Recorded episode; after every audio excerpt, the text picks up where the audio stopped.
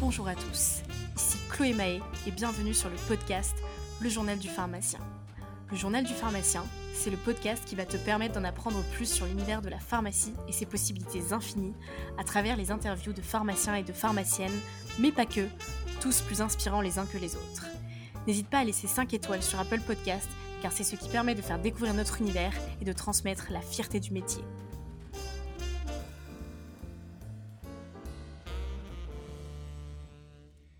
Hello On se retrouve cette semaine pour la deuxième partie de l'épisode sur la réalité du marché du travail après une CISA Industrie. Après t'avoir partagé les résultats de notre enquête ainsi que le retour de notre expert Arnaud Chouteau, directeur emploi formation au LEM, nous te retrouvons cette semaine pour t'offrir le témoignage de trois jeunes pharmaciens fraîchement diplômés. Dans cet épisode, nous te proposons un retour d'expérience sur l'après sixième année. Notre expert Arnaud Chouteau remet également en perspective l'expérience vécue par nos jeunes pharmaciens. Si tu n'as pas encore écouté la première partie de l'épisode diffusé la semaine dernière, je t'invite à le faire. Sur ce, je te souhaite une excellente écoute. Nous nous retrouvons maintenant pour la dernière partie de l'épisode. Nous sommes toujours en compagnie de notre expert Arnaud Chouteau.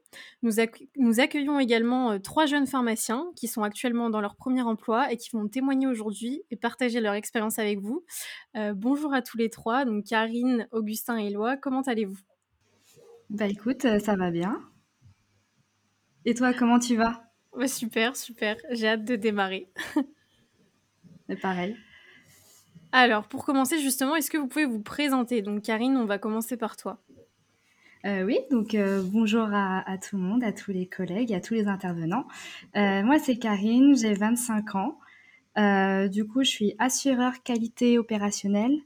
donc, c'est mon premier emploi et je suis en CDI depuis octobre 2021. Et j'ai été diplômée, j'ai fini ma sixième année en septembre 2021. Augustin? Euh, donc moi j'ai 28 ans, euh, je suis en CDI chez GSK Consumer Healthcare à Bruxelles. Euh, j'ai fini, j'ai passé ma thèse, donc j'étais 100% diplômé en octobre 2021. et donc là je suis responsable de la visibilité pour tout le portefeuille des marques de GSK Consumer dans les pharmacies en Belgique et au Luxembourg. Et j'ai signé, bon ça c'était mon premier emploi, j'ai signé la semaine dernière un autre job chez GSK aussi, qui est brand manager Benelux euh, pour quatre marques. Donc, euh, ouais, c'est allé assez vite. Et euh, donc, c'est plus mon premier emploi, c'est mon, déjà mon deuxième là. Ok. T'es belge du coup? Non, non, je suis français, je viens de Lyon. Ok. Alors, Éloi, à ton tour.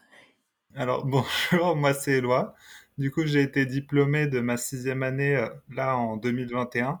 Et ma dernière expérience, c'était en fait une alternance de six mois au cours de, des six derniers mois qui s'est fini récemment c'est pas assimilable à un CDI, mais en fait, c'est un statut d'alternant, de stagiaire, parce que comme je suis pas encore taisé, c'était ce qui a été trouvé comme compromis entre pouvoir rédiger ma thèse sur le sujet proposé par l'entreprise tout en ayant l'aspect pharmacien et sans prendre en, en, contrat de travail.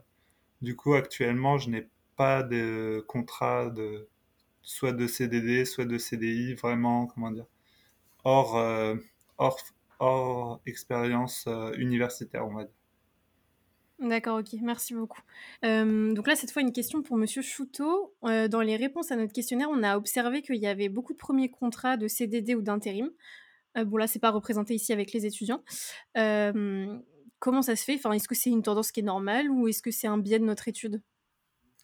Alors, je pense que c'est un biais de votre étude, puisque sur les fameuses 8442 offres euh, que je vous ai euh, présentées tout à l'heure, euh, alors c'est un biais, c'est pas un biais. Donc, mmh. je vais revenir sur les, sur les deux pans. je pense que c'est un biais puisque sur les fameuses 8442 offres de 2021, 70% étaient en CDI, 12% étaient en CDD et 11% étaient en intérim. Bien sûr, la part des jeunes dans euh, cette répartition, elle est plus grande euh, dans les CDD et, l'intérim que des personnes qui ont déjà de l'expérience et même une première expérience déjà réussie. mais c'est pas grave. J'allais mmh. vous dire, quand on est jeune diplômé, qu'on sort juste d'études, C'est même quelque chose que je trouve plutôt positif de faire du CDD et de l'intérim. Pourquoi? Parce que ça vous permet de voir des choses différentes dans un temps plus court. Le tout, c'est que vous ayez des activités et que vous puissiez regarder souvent euh, quelle est euh, le, entre guillemets, la structure qui vous plaît. Faire du CDD et de l'intérim quand on est un jeune diplômé, c'est une bonne opportunité de découvrir le monde du travail. Et surtout, quand je dis le monde du travail, c'est euh, quel type de structure est-ce que qui nous convient le plus. Moi, j'ai souvent des, questions lorsque j'interviens dans les universités, qui est de dire est-ce que je dois commencer par le conseil, est-ce que je dois commencer directement dans l'industrie ou autre? En fait, il n'y a pas de bon parcours. Euh, il y a plusieurs parcours différents, il y a plusieurs choses différentes. Le tout, c'est de découvrir ce qui nous plaît le plus. Et l'intérim et le CDD permet ça. Donc, c'est en soi euh, pas très grave. Et en plus, on est dans des proportions, une fois que vous avez eu une première expérience, de CDI qui est extrêmement grande. Hein. C'est-à-dire que vous êtes entre 70 80% et en fonction même des, euh, des, métiers à plus de 90% en CDI. Donc tout va bien, vous aurez un CDI qui vous permettra d'être stabilisé assez rapidement euh, après avoir fait vos premières expériences. Merci pour ces paroles rassurantes. Du coup, euh, suite à ça, on voulait, euh, on voulait refaire un petit, un petit rappel auprès de nos intervenants sur la partie de, master qu'ils ont choisi. donc, est-ce que, est-ce que vous pouvez nous raconter un peu comment est-ce que vous avez fait votre choix de master? Et si oui, est-ce que votre master était encore dans le domaine euh, de spécialisation que vous aviez euh, choisi de faire?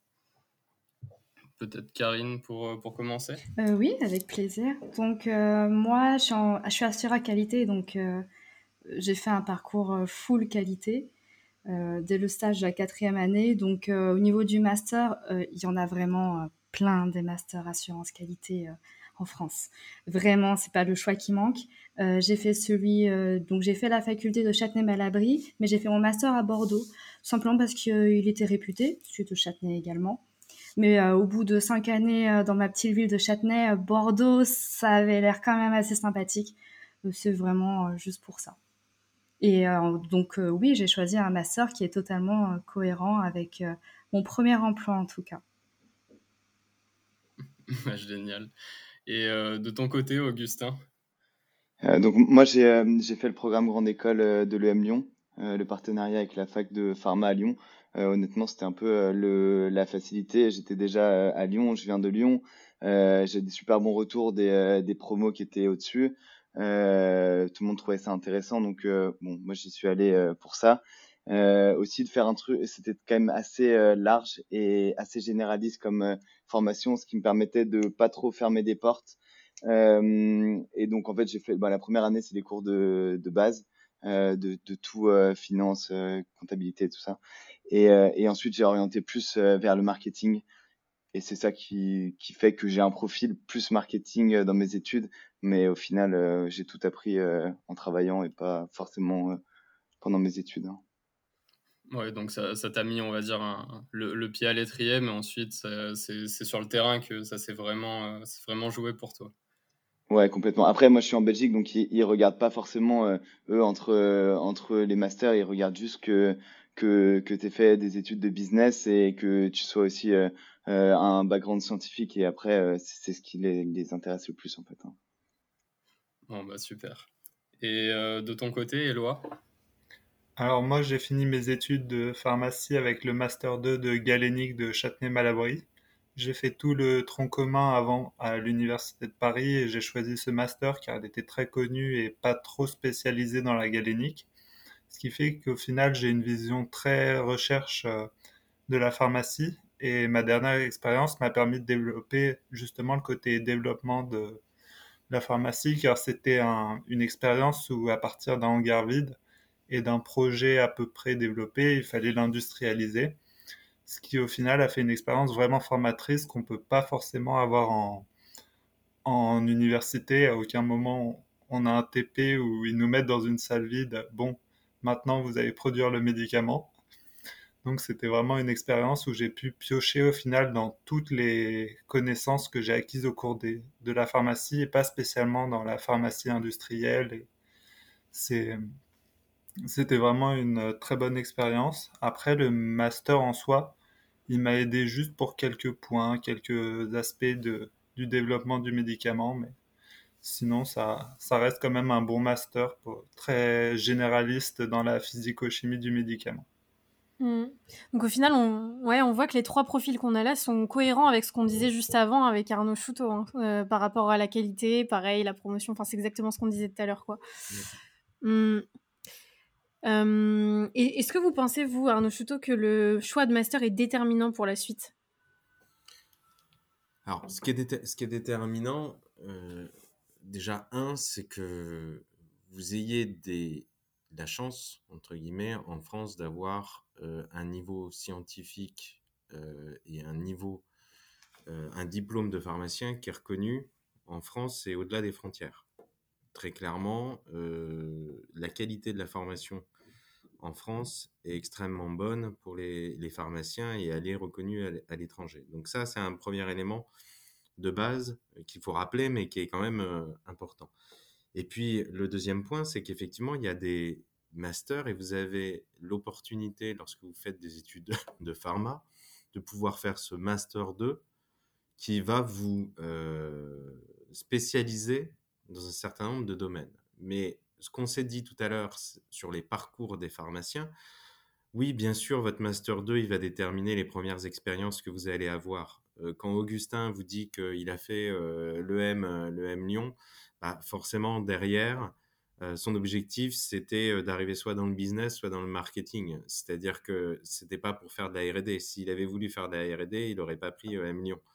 Pareil concernant Karine, c'est qu'elle a des, des, appétences pour l'assurance qualité et, et, la qualité du, du produit. Sinon, elle aurait fait un, autre, un autre master. Donc, les premiers masters, forcément, vous dirigent vers vos premières expériences, ce qui est assez logique, d'autant plus que si vous le faites en alternance, ce qui est le cas dans la plupart, plupart des cas, bah, vous allez vous créer votre première expérience dans ce domaine-là. Donc forcément, ensuite, vous allez plutôt enchaîner vers ce domaine-là. L'avantage que vous avez, c'est que lorsque vous êtes pharmacien, Indus, vous avez la possibilité d'accéder à quasiment l'intégralité des métiers à terme. C'est-à-dire que euh, ce que je vous disais, vous pouvez très bien ensuite bifurquer sur des fonctions support, c'est-à-dire commencer une carrière par exemple en R&D ou en production et ensuite euh, continuer sur des, fonctions de, de, ressources humaines, de finances ou autres. Ça, c'est des éléments qui se voient régulièrement et des profils qui se voient régulièrement. Vous pouvez accéder souvent également à euh, la direction de business unit. Euh, clairement, vous avez les profils, vous connaissez, euh, vous avez le, background scientifique, vous avez pu développer et voir un certain nombre de choses au sein des entreprises. Vous êtes adaptable. ça, c'est aussi une qualité qui, qui est reconnue aux pharmaciens, c'est qu'ils ont une capacité d'adaptation qui est forte. Et donc ça, c'est très recherché par les entreprises résultat des courses, vous pouvez faire un parcours qui est très large. Donc oui, votre Master 2 euh, va vous spécialiser dans un premier temps, mais c'est pas parce que ça vous spécialise dans un premier temps que vous resterez dans ce champ de compétences-là tout au long de votre carrière. Non, vous évoluerez sur d'autres fonctions, vous ferez d'autres métiers. En tout cas, si vous en avez euh, la volonté, il y a des opportunités qui, qui s'offriront à vous au sein, de, au sein de votre parcours et au sein de votre carrière au fur et à mesure des années. Pas de mmh. souci là-dessus. D'accord, merci beaucoup. C'était ce qu'on avait commencé à comprendre aussi de notre côté. et là, du coup, petite question pour nos jeunes pharmaciens. Est-ce que votre premier emploi correspondait à vos attentes? Est-ce que vous avez été embauché par l'entreprise où vous avez effectué votre stage de fin d'études? Donc, Éloi, je te laisse commencer. Alors, ma réponse est non et non. Parce que j'ai fait un premier stage dans le cadre de mon master qui, lui, a été fait en laboratoire de recherche public à, justement à l'Institut Galien de l'Université Paris-Saclay. Mon objectif était de réaliser soit une thèse à la suite, soit, soit trouver un premier emploi, ce qui fait que je n'ai pas trouvé à la fin du master. Je me suis retrouvé dans une situation où je n'avais pas d'emploi et ni de thèse, ce qui fait qu'au final j'ai accepté l'expérience en tant qu'alternant en profitant de mon statut d'étudiant en tant que pharmacien non thésé qui fait qu'on est toujours inscrit à la faculté mais pas euh, mais qu'on n'a plus de cours, plus de plus, plus d'unités d'enseignement. Et ensuite, à la suite de cette deuxième expérience, mon contrat n'a pas été reconduit. D'accord, ok. Augustin? Euh, alors moi j'ai fait en fait j'avais fait mon stage chez GSK à Bruxelles euh, pendant six mois en marketing euh, et ensuite je suis parti finir mes études. J'avais fait un autre stage en marketing aussi à Bruxelles et au bout de deux mois GSK m'a rappelé pour pour me proposer le job que j'ai actuellement. Donc oui c'est à la suite de mon stage que j'ai eu la proposition d'emploi mais c'était six mois après quoi. Et oui ça et, et là, et ça correspond exactement à ce que je cherchais. Bon, pas 100% exactement parce que moi je cherchais un, un job de brand manager junior, c'est pour ça que je postulais, mais il, a été, il avait été promu en interne euh, et donc moi j'ai pris la place de la personne qui a bougé en fait en interne, le job que j'ai actuellement. Donc voilà. Et donc et par contre le job que j'ai signé la semaine dernière, c'est exactement le, le, job que, que je cherchais. Quoi. Félicitations. Et toi, Karine? Euh, Moi, j'ai le parcours euh, le plus. Le, gold standard, on va dire. J'étais recrutée au LFB en tant que stagiaire, j'étais recrutée ensuite en tant qu'alternante. Ensuite, on m'a ouvert un poste en CDI. Donc, c'est la Golden Road tout droit. Et euh, du coup, non, pas déçue parce que c'est ce que c'est ce que je voulais, c'est ce que je souhaitais. je rebondis par ailleurs que quand j'ai eu mon offre du coup de CDI, euh, moi, justement, je me suis posé la question de est-ce que je veux pas avoir autre chose? Parce que quand on est cantonné à avoir fait son stage et son alternance qui, s'est bien passé sur un poste, toujours dans l'opérationnel, je me suis dit est-ce que euh, je devrais pas faire justement une boîte d'intérim, du consulting pour voir d'autres types d'assurance qualité? Euh, Et bah, au final, je suis quand même restée en CDI parce que je voulais concrétiser un peu tout ce que j'avais appris en tant que petite étudiante et là, je profite vraiment d'être totalement responsable sur mon poste. Mais euh, c'est pas, c'est que mon premier emploi. Mmh. Oui, c'est important de le rappeler, pas trop se prendre la tête, je pense. Ouais. Mmh. franchement, enfin, si je peux faire passer un message, c'est vraiment ça. C'est aux étudiants qui nous écoutent, c'est commencer quelque part. Euh, vous en faites pas, euh, comme l'a dit euh, Arnaud, c'est ça, si je ne me trompe pas. le but, ouais, on a vraiment un très très beau diplôme. Il euh, faut vraiment euh, s'appuyer dessus, commencer quelque part et l'utiliser comme tremplin. Enfin, une vie professionnelle, c'est long, c'est plein de rebondissements, plein d'opportunités. Euh. faut vraiment pas s'en faire. Vous êtes genre à peine à la première ligne de votre page, de votre chapitre, de votre livre. Genre chill. Prenez les opportunités, tranquille. Complètement. Je valide à 100% ce message totalement aligné avec le podcast. Et du coup, Augustin, je te laisse. Je vois que tu veux rebondir.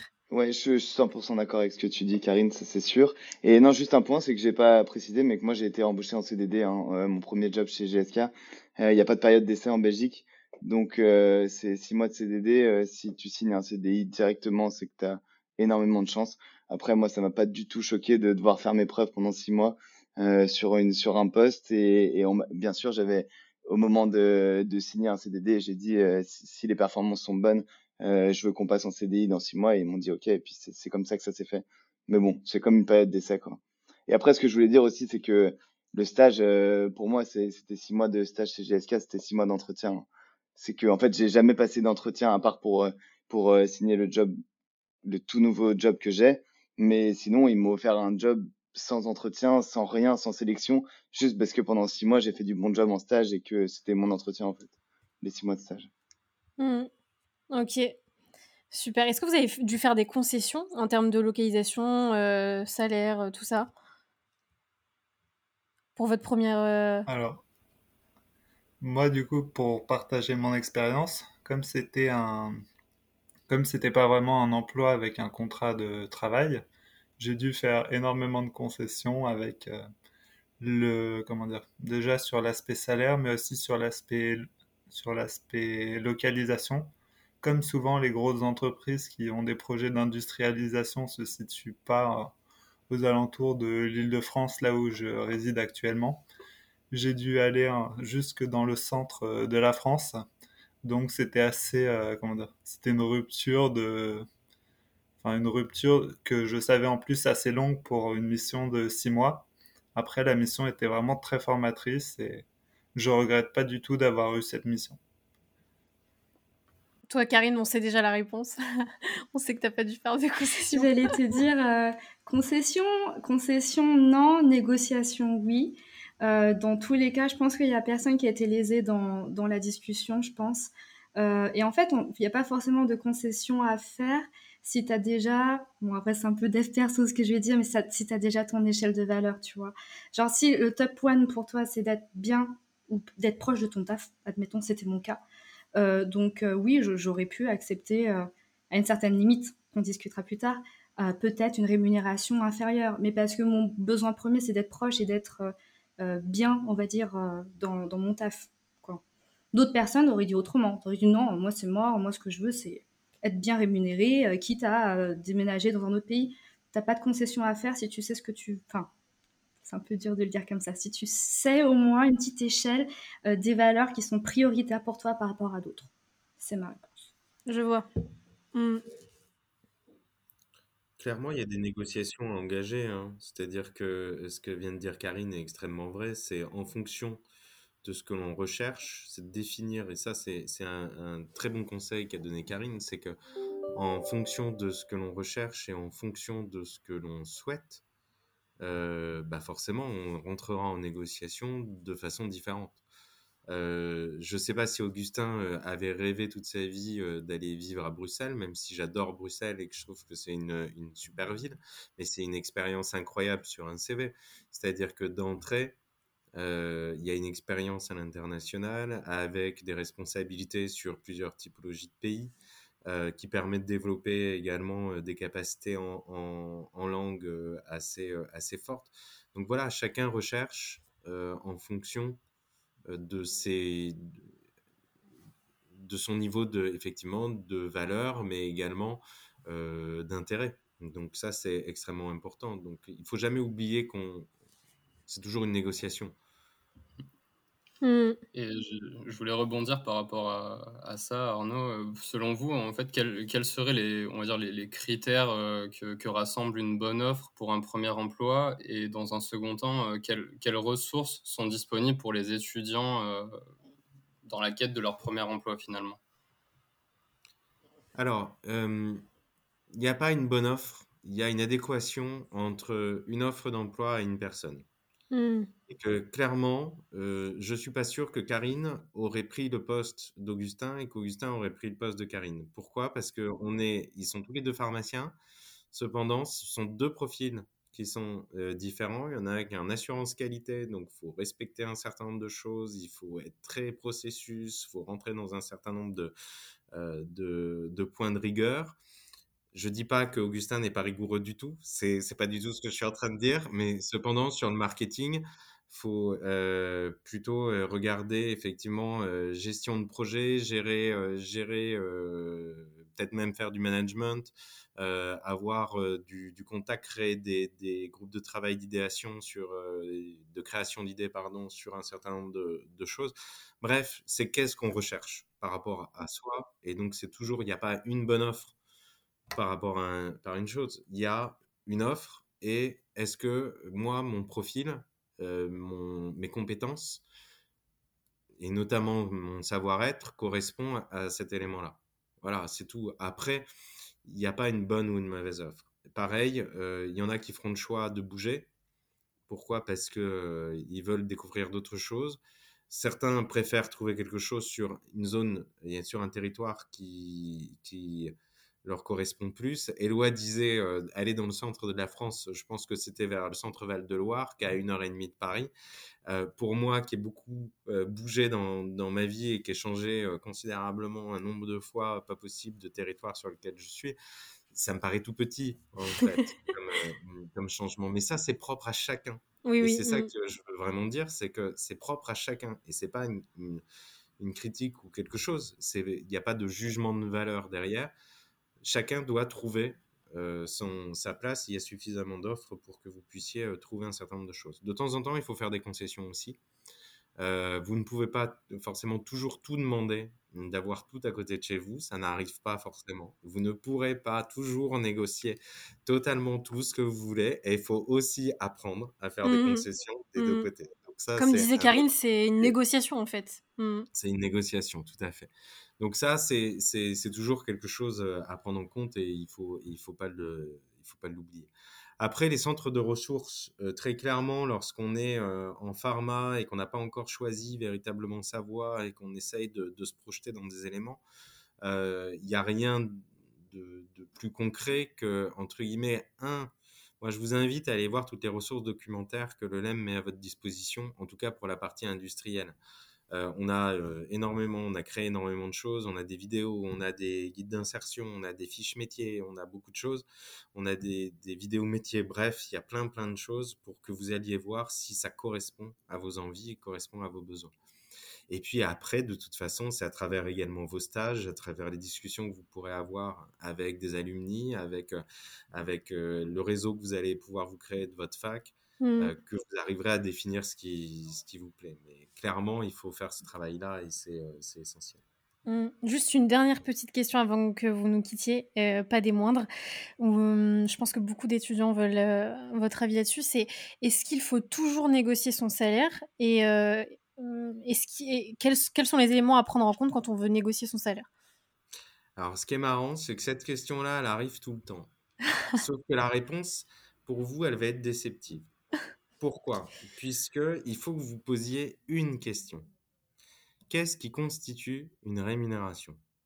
Et la plupart des étudiants en pharma, je m'amuse beaucoup quand j'interviens euh, dans les différents amphis euh, des facs de pharma de France et de Navarre, c'est de voir qu'en fait, il y a tout un tas de trucs sur lesquels vous n'avez pas réfléchi quand euh, vous allez négocier votre salaire.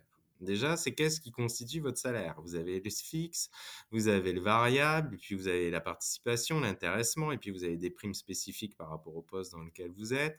Vous avez toutes les conditions de travail aussi à côté à prendre en compte. Bref, il y a tout un tas de choses. Et après, c'est comment est-ce qu'un employeur, à votre avis, définit-il que euh, Karine va être payée autant et que Augustin va être payé autant et que Éloi va être payé autant ou que Mathieu va être payé autant? Les il y a compétences. plein de critères qui rentrent Déjà. en compte. Certes, votre diplôme, c'est une chose. L'expérience que vous allez faire en est, u- en est une autre. C'est-à-dire, qu'est-ce que vous allez avoir fait comme stage, qu'est-ce que vous aurez fait comme alternance, quel niveau de responsabilité vous allez avoir? Après, il y a la rareté. En fonction de la zone géographique sur laquelle vous êtes, votre profil va être plus ou moins rare. Et puis, de l'autre côté, vous allez avoir des zones géographiques où on paye plus que dans d'autres zones géographiques. Pourquoi? Parce qu'on prend en compte le coût de la vie, les machins, etc., l'île de France, par rapport à d'autres, par rapport à d'autres secteurs, euh, et puis euh, les, avantages et le coût que cela peut avoir. Donc, vous avez euh, des éléments qui sont liés à la personne, mais dans les éléments liés à la personne, en plus de tout le diplôme, en plus des expériences, en plus de tout ça, il y a un autre élément qui est pris en compte. C'est l'élément du potentiel.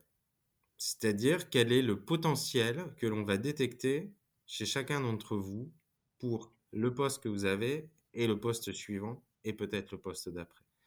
Et ce potentiel-là, il est lié certes à vos connaissances scientifiques, certes à vos diplômes, mais il est lié surtout à votre savoir-être.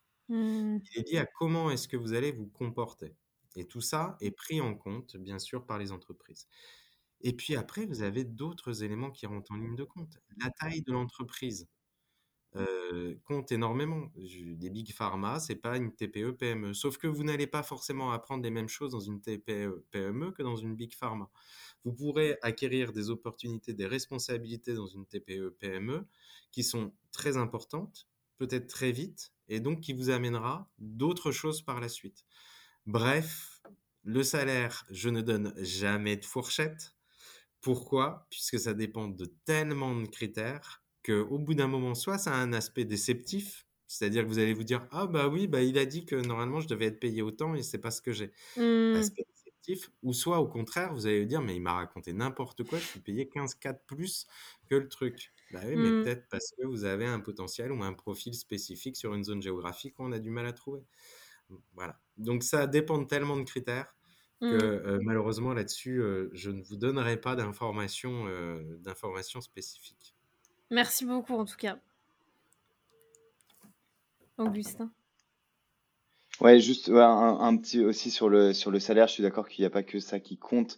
Euh, il y a tellement plus, euh, je sais pas, ici avoir une voiture de fonction, euh, avoir euh, le bonus de fin d'année, c'est 10% euh, du salaire annuel. En fonction du grade, ça le pourcentage augmente. Euh, il y a tout. Il a, la- on j'ai une mutuelle qui est incroyable. Si tu si on compare avec des entreprises qui sont plus petites, forcément, ils auront une mutuelle qui sera beaucoup moins bien. Et il y a tellement plus que juste le salaire euh, qui, est à prendre en compte. Et aussi le potentiel euh, d'évolution aussi. C'est comme ça que moi je choisis un poste. Je sais que je reste dans, dans une entreprise parce que je sais que je peux grandir dedans. Mais si je sais que je suis bloqué à un certain stade, euh, je partirai direct. hein. Ouais, non mais oui, c'est vrai que c'est. Mais bon, c'est bien qu'on ait qu'on ait abordé ce sujet. Je pense que ça a hum, permis de mettre euh, certains points au clair. Merci beaucoup euh, Arnaud Chouteau d'avoir été avec nous. On va pas vous retenir plus longtemps parce qu'on sait euh, sait que vous avez une réunion après, enfin et des obligations. Mais merci vraiment euh, beaucoup beaucoup pour tout ce partage. Merci à vous et je vous souhaite une très bonne fin de journée. À bientôt.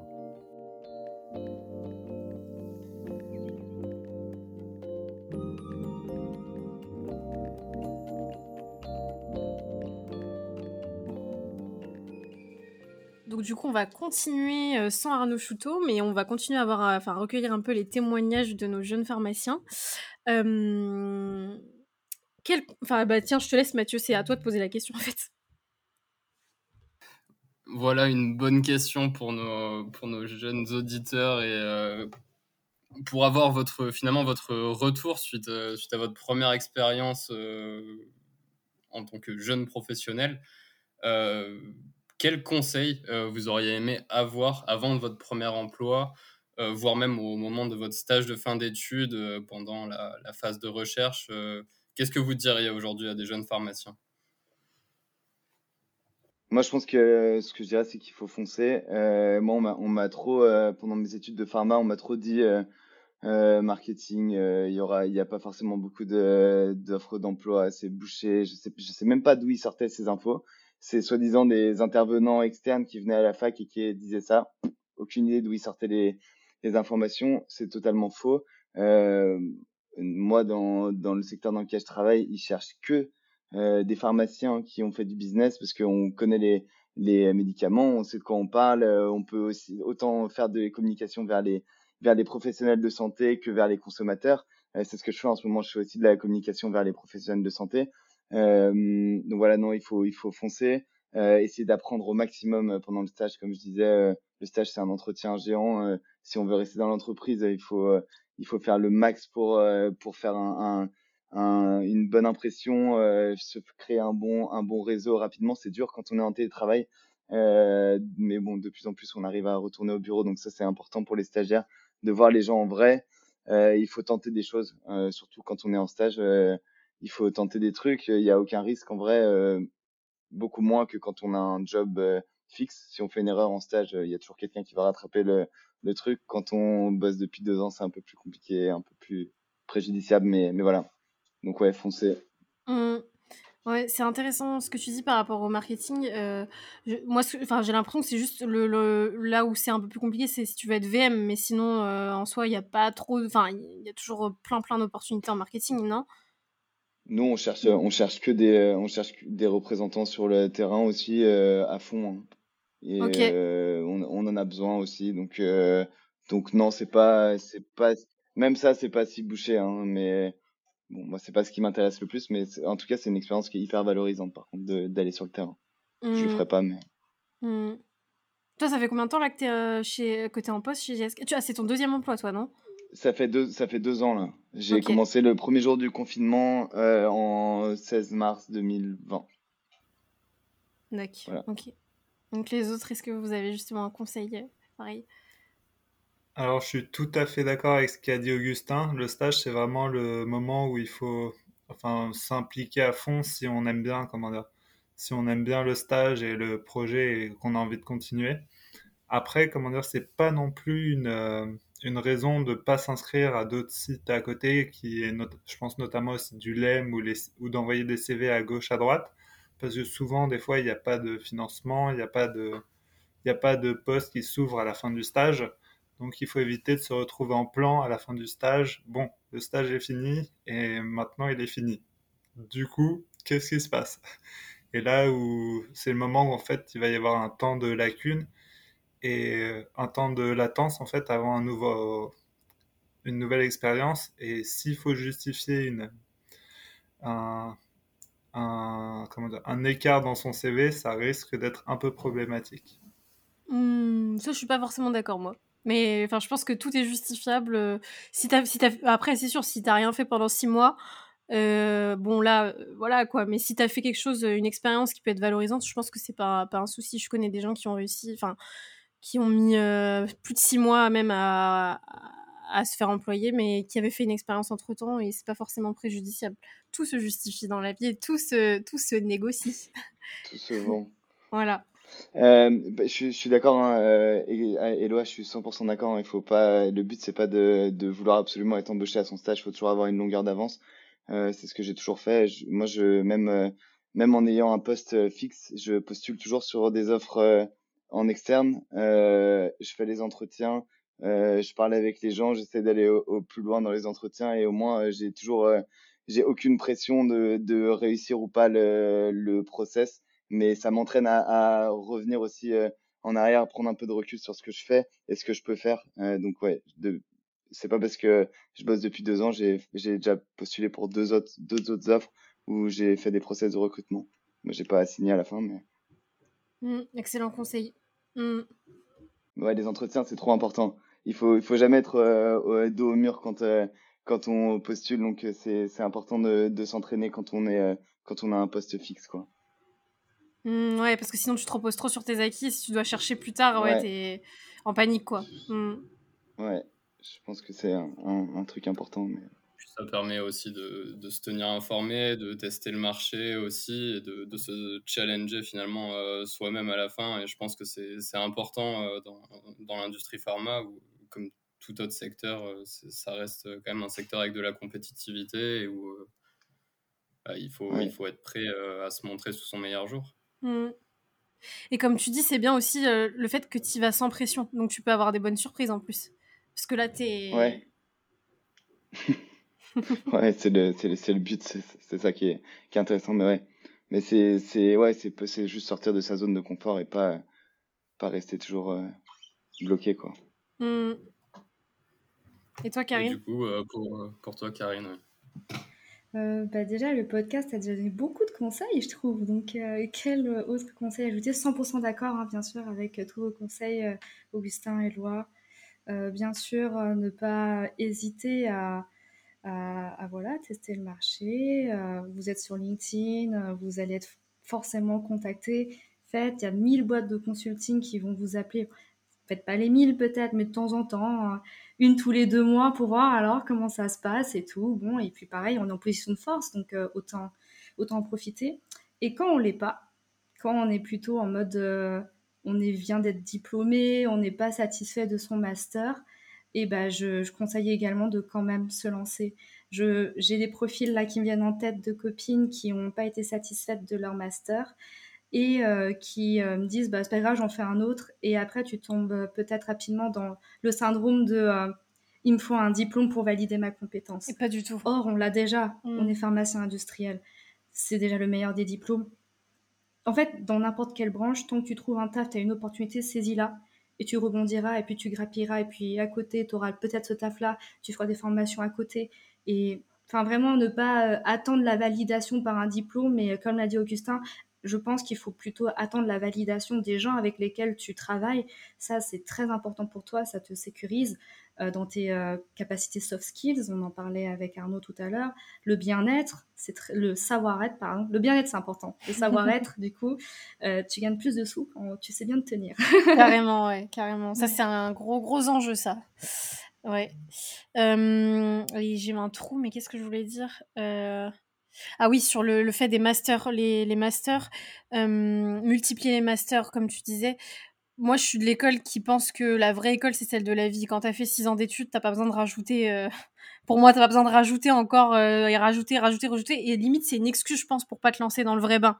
Tu vois, donc ça, bon, après, c'est mon avis, mais attention là-dessus, je pense qu'il vaut mieux ouais, privilégier l'école de la vie parce que c'est là que t'apprends réellement, quoi. Et les soft skills sont de plus en plus appréciés. Comme le savoir être justement, c'est une soft skills. Et puis, Mm. il y a plein de choses, je suis entièrement d'accord avec toi, on les apprend théoriquement, et après, en pratique, c'est pas du tout la même chose, et au final, on va utiliser des choses de- des anciennes années, voire des choses qu'on a de soft skills à appliquer, justement. Du coup, il y a vraiment une- un décalage entre, enfin, décalage non pas trop, qui reste quand même, euh, qui reste pas forcément impertinent, mais entre ce qu'on apprend pendant le master et ce qui est vraiment à faire au cours de, au cours de, comment dire, des missions dans le, dans l'industrie. Complètement.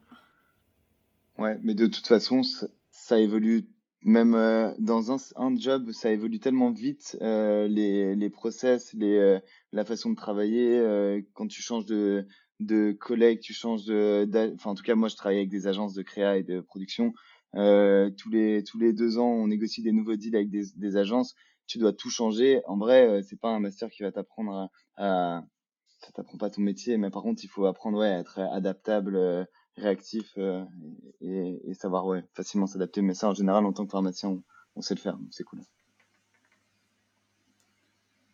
J'ai un petit conseil de fin, pas cool, mais c'est vrai, passez votre thèse, faites-le. Juste, euh, enfin, ça va. euh, après, vous allez avoir des opportunités, saisissez là quand même. Moi, c'est mon cas, je suis pas thésée. J'ai saisi l'opportunité d'être en CDI au LFB. Euh, et euh, c'est pas que je le regrette hein, du tout. Faut saisir l'opportunité, mais tu, c'est difficile de, faire sa thèse en même temps que le taf. Tout se fait, mais si vous avez voilà une petite opportunité de, de pouvoir passer votre thèse, genre pile après la fin de votre master, ce serait topissime. Et comme ça, vous êtes là. Ce qui est juste frustrant pour moi, on va dire, dans le métier de qualité, c'est que euh, je suis limitée en termes de responsabilité pharmaceutique par ma thèse. Et du coup, bah, ça euh, limite euh, mon évolution et, et les missions que je peux avoir. Ça ralentit pour l'instant, quoi. Mm. Donc, petit conseil, pas cool, mais pensez-y. Mm, T'as raison, t'as raison. D'ailleurs, je compte faire un épisode justement sur la thèse. Ça, c'est, faut, je pense que c'est nécessaire. Mais juste pour rebondir sur ce que disait Augustin, c'est vrai que là, le monde évolue tellement vite que j'ai l'impression qu'aujourd'hui, tu vas faire ton master. euh, le master, il a même pas commencé, qu'il est déjà obsolète en fait. Donc, euh, ouais, encore une fois, euh, privilégier l'expérience sur le terrain, quoi. Voilà. Ouais, même, euh, privilégier aussi, enfin, par exemple, à l'EM, ce qui était intéressant, c'est euh, de faire toutes les, les travaux de groupe, euh, des présentations, euh, des, enfin, des, des, des choses qui sont en fait pas des, pas des véritables connaissances, mais juste une manière de, de penser et travailler qu'on n'avait pas forcément en pharma. Enfin, en tout cas, j'ai pas, j'ai pas ressenti autant en, en pharma, donc, euh, donc ouais, c'est, c'est toujours important, mais euh, Mm. Ça t'a rallongé de combien de temps ça, la, la grande école, c'est quoi? C'est deux, deux ans et demi, trois ans? Trois ans, Mm. trois ans, ouais. Ok. Et j'ai pas bah- mal redoublé avant, donc euh, ça faisait des très longues études. ouais. Ouais, un, un vrai pharmacien euh, comme on les aime. Euh, mais du coup, je, enfin, on va vous laisser le mot de la fin avec Mathieu. En tout cas, on a été ravis de vous accueillir. Merci beaucoup pour tout ce partage. Et du coup, bah oui, on- je laisse toujours le mot de la fin. Donc, est-ce que vous avez une inspiration positive à nous partager avant de nous quitter? Karine, toi, c'est obligé, t'en as une. Mais j'en ai mille. T'attends quoi? Une citation? Ouais, un truc, une, un- mais même un truc qui vient du cœur, tu vois, pour, euh, pour donner de la force aux auditeurs qui nous écoutent. Ayez confiance en vous. Il n'y a pas un profil parfait. Laissez pas les autres vous dire euh, tu devrais pas faire ça, il faut faire ça comme ça pour que les choses soient bien. Mais non, mais bien sûr que tu dois beaucoup changer, euh, avoir beaucoup d'expérience avant de, de, comm- de commencer un CDI ou euh, bien sûr que non, c'est un CDI, il faut que tu l'acceptes absolument, c'est le Saint Graal. La seule vérité qu'il y a, c'est celle, euh, c'est celle euh, à la, enfin, qui vous est propre et que vous avez choisi de croire. Et ça, ne laissez personne euh, vous en dissuader. Je pense que je vais aller dans le même sens aussi. Comme je disais tout à l'heure, hein, il faut il faut foncer, pas pas forcément se bloquer à des à des des soi-disant compétences qu'on a acquis pendant les études. Euh, euh, si, si si vous avez envie de faire de la finance après euh, après avoir fait pharma, en vrai tout est possible. Euh, même tout et n'importe quoi est possible, donc euh, il faut foncer. Euh, allez-y. Faut juste valider le, la thèse, par contre, ça, je suis 100% d'accord. Et c'est pas que négatif, hein, c'est, hyper gratifiant de, de, de passer sa thèse, donc faut y aller. Moi aussi, je vais soutenir le fait de passer sa thèse. C'est vraiment une épreuve. Il faut aller jusqu'au bout et pas lâcher alors que on n'a plus d'enseignement et c'est vraiment la dernière ligne droite. Et du coup, pour continuer sur euh, la pharmacie, ce qui est vraiment une valeur importante à garder en tant que pharmacien, je trouve, c'est toujours penser santé en premier. Qualité du médicament, ça c'est des valeurs à toujours garder en tête et à pas négliger dans une industrie qui peut être pensée des fois un peu, euh, trop tournée sur l'argent ou un peu trop euh, déshumanisée, mais vraiment toujours être axé santé.